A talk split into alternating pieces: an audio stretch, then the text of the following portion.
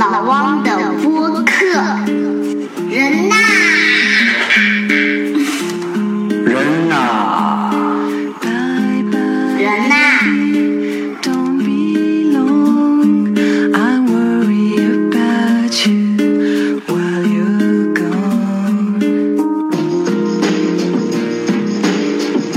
大家好，我是老汪，欢迎来到老汪谈职场。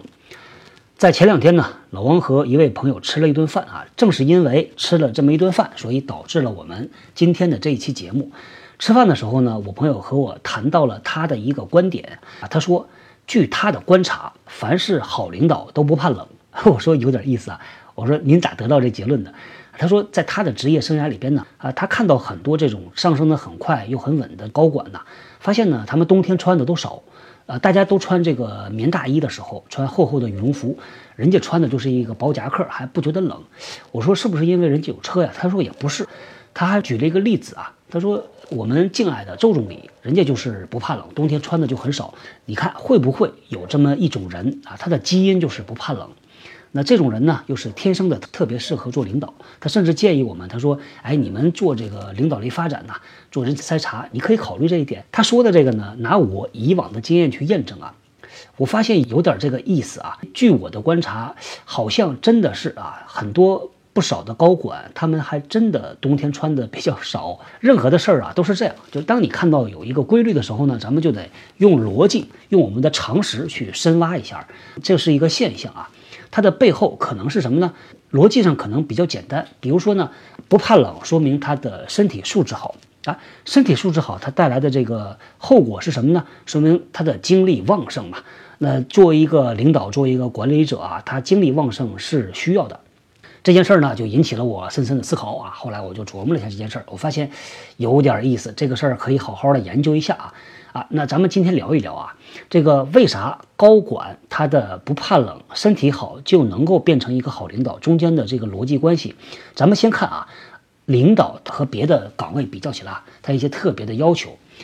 高管呢，每天是从早上忙到晚上。大家如果和他们很近距离的接触的话，你会发现他的很多时间都是在开会，剩下的时间呢，就是在私下里的一对一的找人谈话，或者是回邮件啊。这是很多外企高管的一个日常的生活，每天都是这样重复。他们解决的问题呢，往往是比较复杂的、比较难的问题。我们以前私下里也开玩笑说，老板做的真不容易，因为往往是我们搞不定的事儿、摊不平的事儿，我们交给老板啊，到他那儿他再去拍板。在我们这一层啊，我们已经把一些简单的问题、自己能够搞定的问题就过滤掉了，剩下的问题到他那儿都不是简单问题。但是呢，他需要很快的做决策，这个对他的要求其实很高啊。老板还有一个特点，就是他们有大量大量的出差。以前的老板呢，他在办公室里边，他有一个小箱子，啊，他的那个衣橱里边呢有专门的一套西服，只要需要，他拎起箱来，不用回家，直接就上飞机场了。所以他是不定时的各种各样的情况，他都会出去。这种其实对于身体造成的压力是非常大。在跨国公司呢，高管经常会出差啊，隔三差五就要跑一趟国外，这个倒时差是非常非常痛苦的啊。我就看到有的这个老板呢，从另外一个时区从欧洲飞到中国来，下了飞机之后神采奕奕的开会，开完会之后神采奕奕的吃饭，吃完饭之后就不知道啊，可能会觉得立刻就昏倒了。但是呢，他这个这方面的能力确实表现得非常的，让我们觉得很佩服。这就是领导的一些工作特点。那对于这种类型的工作啊，他需要具备什么能力呢？身体好可能是一个基础，他需要精力很旺盛啊。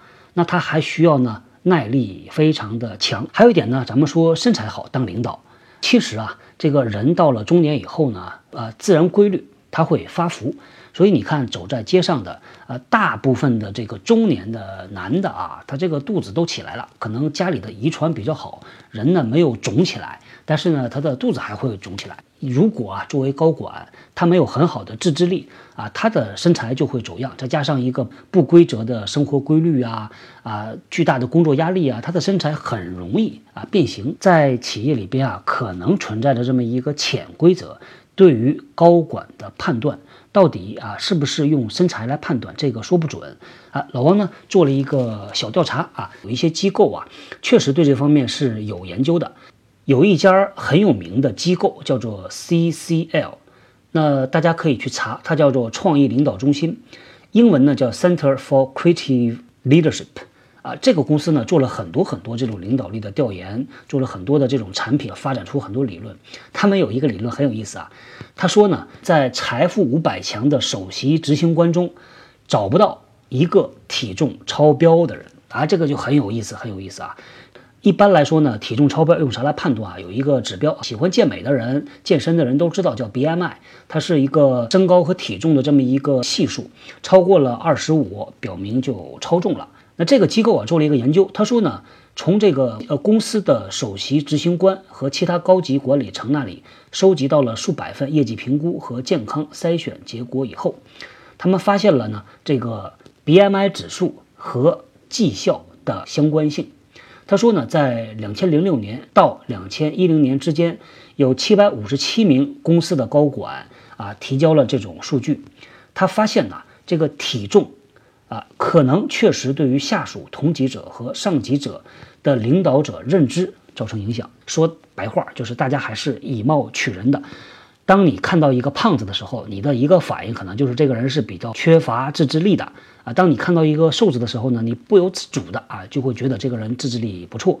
这算偏见吗？这可能算，但是呢，很多时候第一反应你是控制不了的。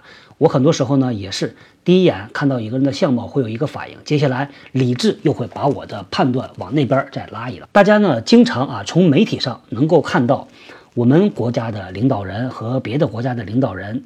我有一个发现呢，我发现好像这个资本主义国家的领导人好像都比较帅啊，也比较瘦，尤其是男的，奥巴马、普京，还有英国那个布莱尔都六十多了，那身材保持的还不错。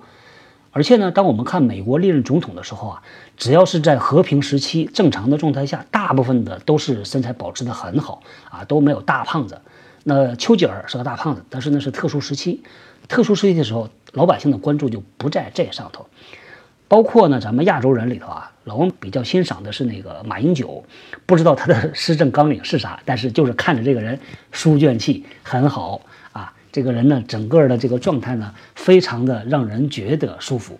反观我们非民选国家的这种领导者，是吧？看我们的三胖同志啊，胖成那个样子啊，他老爸、他爷爷都胖成那个样子。然后再进一步看看我们天朝的啊这些大大小小的干部啊，这个都很雄壮啊，因为没有人监督他嘛，他没有这个需求嘛，对吧？当然工作压力很大，咱就不说了。我们以前呢做一些培训呢，会让员工去总结，说你来总结一下好领导会有哪些特点。啊，一般呢，员工会说啊，什么这个有眼光啊，战略眼光啊，等等啊，会提出了几点。我们呢，到最后啊，会总结出六个方面。这六个方面呢，包括第一个是要有策略的能力啊，第二个是要有运营的能力，第三个呢，有意思啊，叫做有勇气。第四个呢，叫做能量和驱动。这能量和驱动啊，实际上就是和我们刚才提到的不怕冷啊，啊身体好啊，啊身材好啊，这个是有关系的。那再往下呢，两个啊，一个呢叫做组织定位能力，因为管理者他是在一个复杂的组织机构里边在工作，他要能够善于运用各种各样的组织资源，管理各种各样的组织关系啊，这个咱不说了。那最后一个呢，就是人际交往的能力。所以这是六个方面。咱们想象一下，如果你现在环顾四周，就看到周围有这么一个大佬啊，这个身材很臃肿。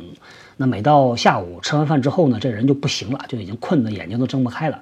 这种你觉得你心里会佩服他吗？呃，当然也可能，每个人的判断标准不同嘛啊。但是当你面对一个特别精干，整个人的状态呢是特别的那种雷厉风行啊，神采奕奕，你会不由自主的被他吸引。老王以前的一个老板呢，呃，身材超好啊，真的是非常非常好啊，被我们公司啊女生称为男神，一号男神，啊，我们大哥呢就是每天游泳，保持身材啊，保持健康，这个身材呢只是次要的啊，这是一个副产品，最主要的是思路贼清楚。我们以前开会啊，经常是从早上开到晚上，一个又一个，有的时候呢，我自己和他可能就在几个会议里边要碰头。我发现有的时候我自己撑不下来的，这个脑子已经变成一团浆糊了。那他呢思路很清楚，他经常是在关键点上，砰一个问题丢过来，就能把我们刺激一下，精神起来。您现在正在收听的是老汪与喜马拉雅电台联合制作播出的职场类脱口秀节目《老汪谈职场》，我们不讲厚黑，不抄文章，不打鸡血，没有播音腔。您所听到的全部都是真实的经历、原创的观点、专业的分析和有洞察力的主张。在成为高管之前呢，我们看的呢是这个人的资历啊，这个人的能力，这个人的文化匹配。但是当他成为高管之后，其实很多时候拼的就是体力。说到底，这是一个体力活儿啊。这个有一个说法挺有意思的，他说：“职场如战场啊，这个体力值高的大 boss 呢，他比较的抗打，比较的耐打，就像打游戏一样，打怪一样，他的那个血比较多嘛。”哎，这个说的其实挺有道理的。那老汪观察了一下啊，如果是在外资企业里边，凡是从国外飞过来那些啊全球的高管呐，呃职位不错的人呐，他们的身材还真都保持的不错，整个人的精神状态真的是挺好的。啊，说到选人啊，大家也知道，老王做的呢是人力资源啊这个领域，我们做的很多很多事儿啊，最后可以把它用四个字来归纳，分别是选、用、预、留。啊，这儿我要多插一句啊，这个供大家参考。选、用、预、留呢是一个特别好的总结，大家可以尝试着做一件事儿啊，你可以把你的工作或者是你的这个岗位，你用几个字或者几个词来概括一下。这个呢。在一个人的职业生涯的早期啊，我们做的很多都是具体的工作，但是随着你的职业不断的发展呢，慢慢的就需要你具备那种抽象的、高度概括的能力，也叫做概念化的能力。这个大家不知道有没有注意过，有很多的老板特别会讲话，你就听他讲话，一个挺小的事儿，他能给你上升到一个很大的高度啊，他的视角和他的陈述的方式非常的好，抛开不喜欢的套话啊、官话啊，其实它是一个能力。这个老汪看到呢，很多在中层、在基层做得很出色的人啊，他能够把事儿搞得定，能克服很大的挑战。但是他一上台讲话呢，啊，就显出来就差那么一点儿，他就没有这个抽象的能力。大家可以慢慢的去试一下啊。好，咱们书归正传，再拉回来。说到这个选，在选人上头，大部分的公司啊，其实已经很完善了，因为外边有各种各样的咨询公司啊，企业内部呢，从业务部门到人力资源，大家基本上都已经熟悉它的套路了。但是啊，老王说一下我的观点啊，我觉得现在呢，对于这个选人在心理方面的评测太多了，在生理方面的评测太少了。这个心理评测呢，我们看到了非常非常多的工具。而且测的内容呢，也是各种各样、千奇百怪。有这个测心理驱动力的，让人画一个小人儿啊，画图说话。呃，还有呢，就是把你关到黑房间里边啊，做各种各样的问题呀，做模拟呀，测你的领导能力、你的专业能力，测你的价值取向啊，测你的个性。像我们之前谈到的 MBTI，这方面的参考的工具非常多，但是身体方面的非常非常少。我们可能啊，听过警察选拔的时候呢，题干。可能是要求有一个什么百米跑啊啊五百米跑啊之类的这种要求，但是你看在企业里边很少出现说我现在要招一个东北大区的销售总监，我发给这个大区总监的候选人一个一百斤的麻袋，我说您背着麻袋啊围着操场跑两圈，五分钟内回来，好这个岗位您就拿到了。这个没有哪个公司这么做的啊。我们招高管的时候呢，猎头他有一个挺有意思的动作，他一般都会做的，他看了这个简历。通过电话面试和这个人谈过了，他在把这个人送到雇主那边去面试之前啊，一般来说他都会去要求这个候选人和自己来见一面。这个为啥呢？啊，因为前面的简历啊、电话呀，该说的都已经说过了嘛，为啥一定要见呢？啊，因为大家其实也都知道，你去对一个人做判断呢，其实是一个非常复杂的判断，是一个非常立体的。简单的看文字图像啊，其实是不够的。你要去跟这个人搭搭脉啊，讲两句话，沟通一下，看一下这个人的言谈举止，甚至看一下这个人的相貌。那来看一下，你不看的话呢，这个不放心把他送给客户。大概在呃一些年前吧，记不清楚具体的时间了。当时老王看到迪士尼在招一个 HR，他是有明确的这种相貌要求的啊，他要求提供一个全身的免冠近照啊。当时呢。老王完全理解，因为他的工作性质需要这个人有这么样的一个能力。但实际上呢，很多的岗位啊，这个相貌、身材其实是一个隐形条件，没有人把这东西往上写，因为一写了可能就违法了，就歧视了。尤其在西方，但是呢，很多的判断，这个是其中的一个因素啊。这是咱们说啊，在企业里边做选人的时候，那大家听到这儿呢，是不是要开始反思一下？现在是不是要开始锻炼身体了？好，咱再说这个育啊，在企业里边呢，有大量的人员发展的手段和工具。说到底呀、就是几个目的：第一个，去改变你的行为；第二个，改变你的想法。那往往呢，也是通过心理的，比如说辅导啊、培训呐、教给你技能啊、跟你谈道理呀、但是呢，老王一直觉得啊，一个人的行为改变啊，它一定不仅仅来自于心理。有的时候这个道理你都懂，但是呢，做是做不出来的，因为身体不允许。很多很多的时候，我们的行为其实受到了身体特别大的影响。举个例子啊，比如说昨天晚上没睡好，第二天你到办公室，精神就是萎靡不振，思路就是跟不上，而且呢，容易耐心变差，容易暴躁，一不小心可能一个火就给你点着了。一个人呢，这个职场生涯呀很长啊，二十五年到三十五年，整个的二十几年时间呢，一个人的生理其实是在发生不断的变化的。有一些关键的节点，其实对这个人他的心态、他的呃脾气秉性会造成比较大的变化。比如说女性的更年期 MPS 啊，这个更年期综合症呢，它实际上是已经在医学上被认定是一种这个特殊的生理阶段了，甚至有的时候是一个疾病要去就诊的。那它的这个带来生理影响，对于行为上的影响就非常非常大。比如说呢，容易激动啊，一不小心就发火，失眠。睡不着觉，影响到你的工作绩效。那还有呢，就是多愁善感，还有就是情绪很不稳定，注意力比较难集中，甚至呢极端一点叫狂躁。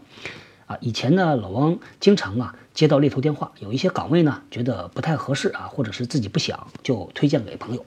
有一个朋友特别有意思，他经常跟老王讲，他说有一种啊岗位，你先帮我问一下，如果他是高龄单身更年期女老板，你就不要推荐。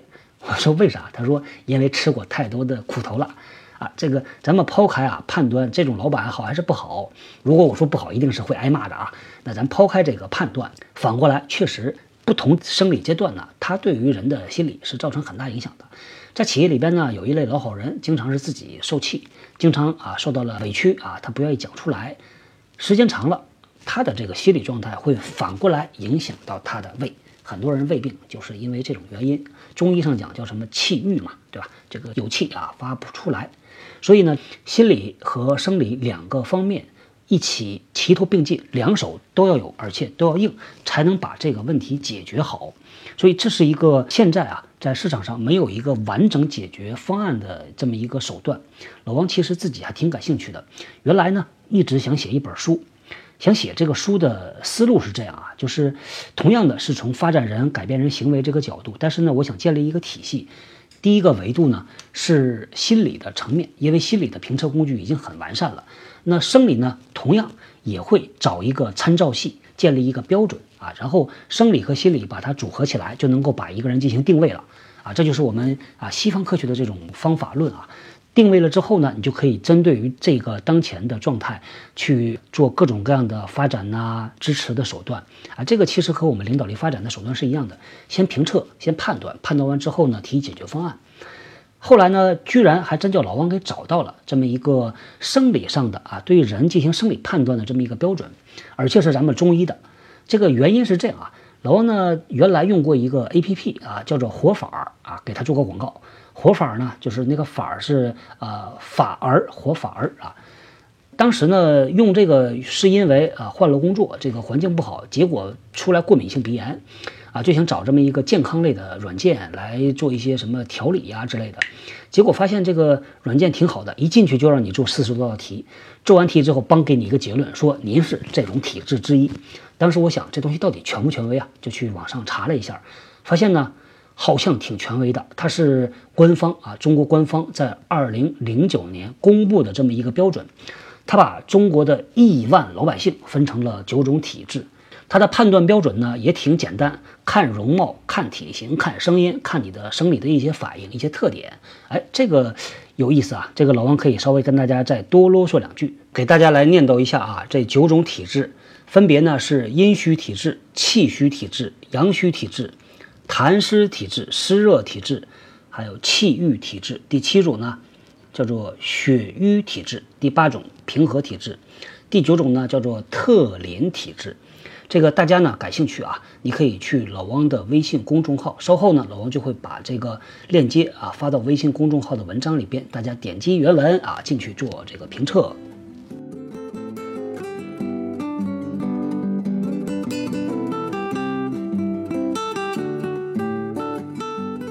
我们以前呢，在聊这个自我认知的时候啊，说很多的自我认知啊，是对于心理的自我认知。实际上呢，对于身体，老王觉得也存在一个自我认知，而且呢，它的逻辑是一样的啊。先了解再管理。同样呢，在身体上面，就是你知道你的身体类型，你知道你吃什么东西啊，会出什么症状，在什么情况下，在什么季节上会休息不好、睡眠不好。基于这个认知，你就可以很好的管理自己的作息时间，你管理自己的饮食结构啊。那个活法呢，它里边有很多的建议。到了这个季节，它会建议你吃什么喝什么。好，我们接着说啊。如果呢，现在正在听节目的你是公司的 HR 或者是公司的管理者，呃，接下来呢，老王建议你呢啊，这个稍微留心一下。我们说到留啊，因为很多公司啊都会用各种各样的办法把自己公司里边的好的员工留下来。发展一个员工和找到一个员工的成本实在是很高，在中国的用人成本居高不下的今天，找到一个好人把他用好，实际上是真的挺不容易的。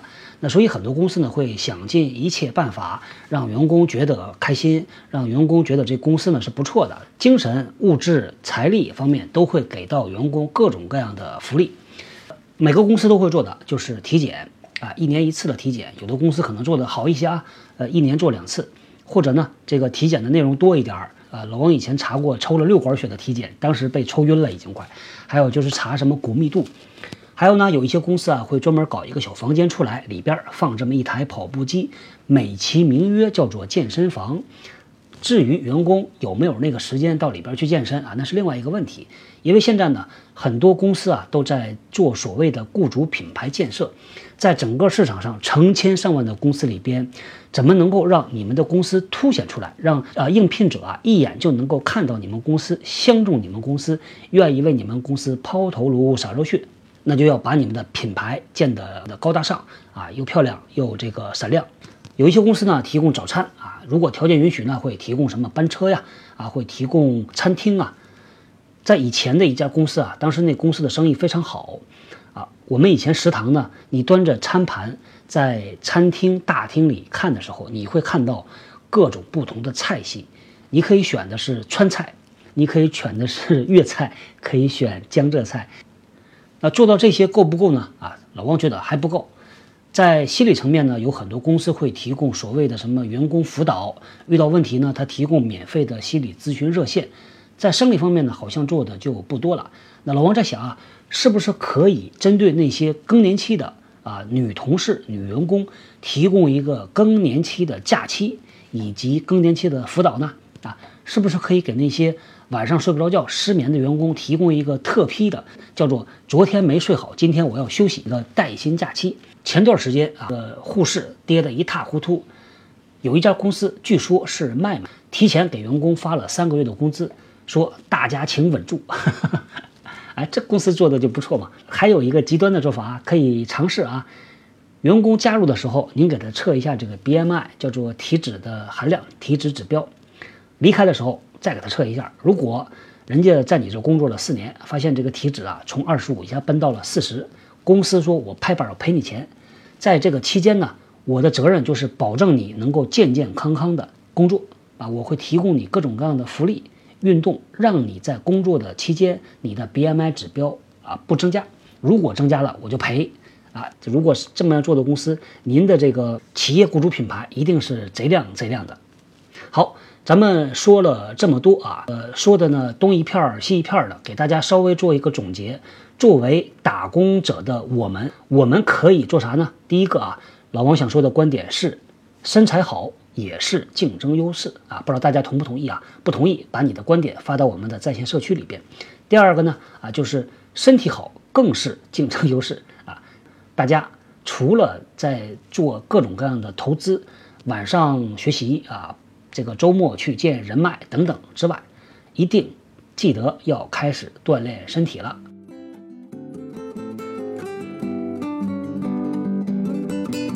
好，那有一段时间没给大家做这个生产力工具的推荐了。今天呢，老王给大家啊啊推荐一个找音乐的工具，啊，为啥呢？因为经常 会收到朋友们啊问老王说，您那第几期第几期啊，这个音乐用的是什么？有的那个节目的原始文件呢，说实话我也找不到了啊，所以也没办法提供。其实呢，很多的 APP 都可以做到听音辨歌。你把这个软件打开之后，你让它听这么一段音乐，它就能够帮你识别出来到底这是什么歌，而且自动就加到你的这个听歌的软件里边去了。老王自己用的呢，啊是网易云音乐，是一个真心的良心产品，大家可以试用一下。啊，这个软件的功能呢，打开之后啊，它在左上角啊，它有一个小的像喇叭的形状，不是很呃醒目，但是点完之后呢，它就会出来一个像波普仪的这么一个界面，然后你就把它放到你的电脑或者是另外一个手机边上啊，让它放一会儿音乐，它自然而然就识别出来了。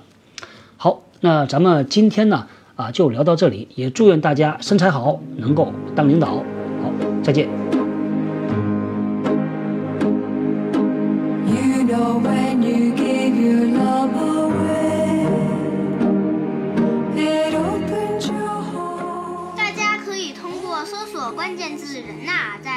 微博和微信公众号中找到老汪。通过微信公众号，你不仅仅可以听到更多节目，也可以看到和本期节目相关的更多的内容。最后，谢谢你的收听，我是小汪，我们下期再会。I whisper a word, promise